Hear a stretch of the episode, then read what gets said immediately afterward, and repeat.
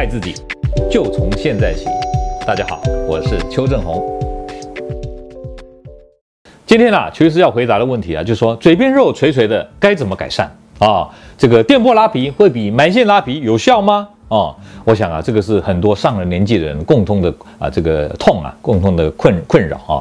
我们常讲说，哎，万般皆下垂，唯有血压高，就是什么东西啊，会随着年纪啊啊都会往下拉，对不对？魅力美丽抵不过地心引力呀、啊，对不对？好，所以地心引力才是最可怕的敌人。好，那我们今天呢，要看看说这个嘴边肉垂垂的到底啊，难道只有这个地心引力啊是唯一的原因吗？大家要知道哈，呃，我们的老化，我们的下垂呢，除了地心引力以外，其实还有两个原因啊，其中一个就是什么？组织流失啊，另外一个原因就是皮肤松弛啊。我们知道说地心引力没有错，我们的组织啊年久失修，地心引力一定是往下拉嘛，对不对？一定往下垂。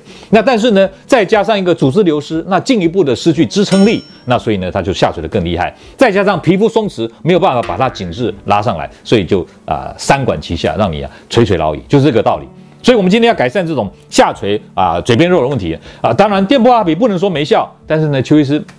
跟这个啊做了很多电波拉皮的医师讨论过这个问题。我记得超音波刚面世的时候，哎，也是一样啊，风行了一阵子。但是我跟做很多的医生讨论，我说，哎，到底啊，音波拉皮跟电波拉皮有什么效果吗？有没有效？他们都回答我说，大概一半有效，一半没效。可是当时音波拉皮的费用非常的高哦，还是很多人趋之若鹜。呃，我的门诊当中也经常遇到很多人来找我做埋线拉拉提，然后跟我说，哎呀，他去做过音波了，没有什么效啊，那这钱都花了，没办法。对，好，所以今天就跟大家讲说，电波拉皮。跟音波拉皮其实原理是一样的，它就是利用皮肤的导入，把音波或电波的能量导到我们皮下的筋膜层，让它能够产生收缩的效果，而拉提它下垂的组织。但是你有没有想到，这个这个流失的组织它没有办法补充嘛，所以它拉上的效果还是有限嘛，对不对？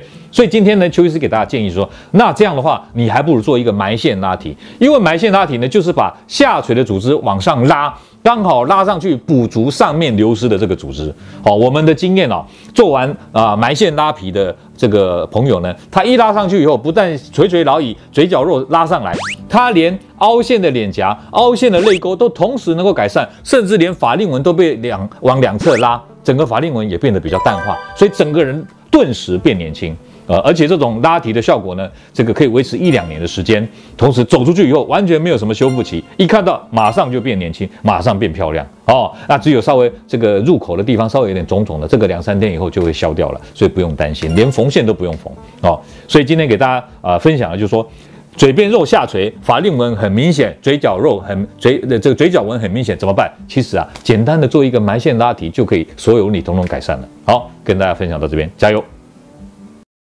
各位朋友，如果你喜欢我们今天所讲的，请在下面按个赞。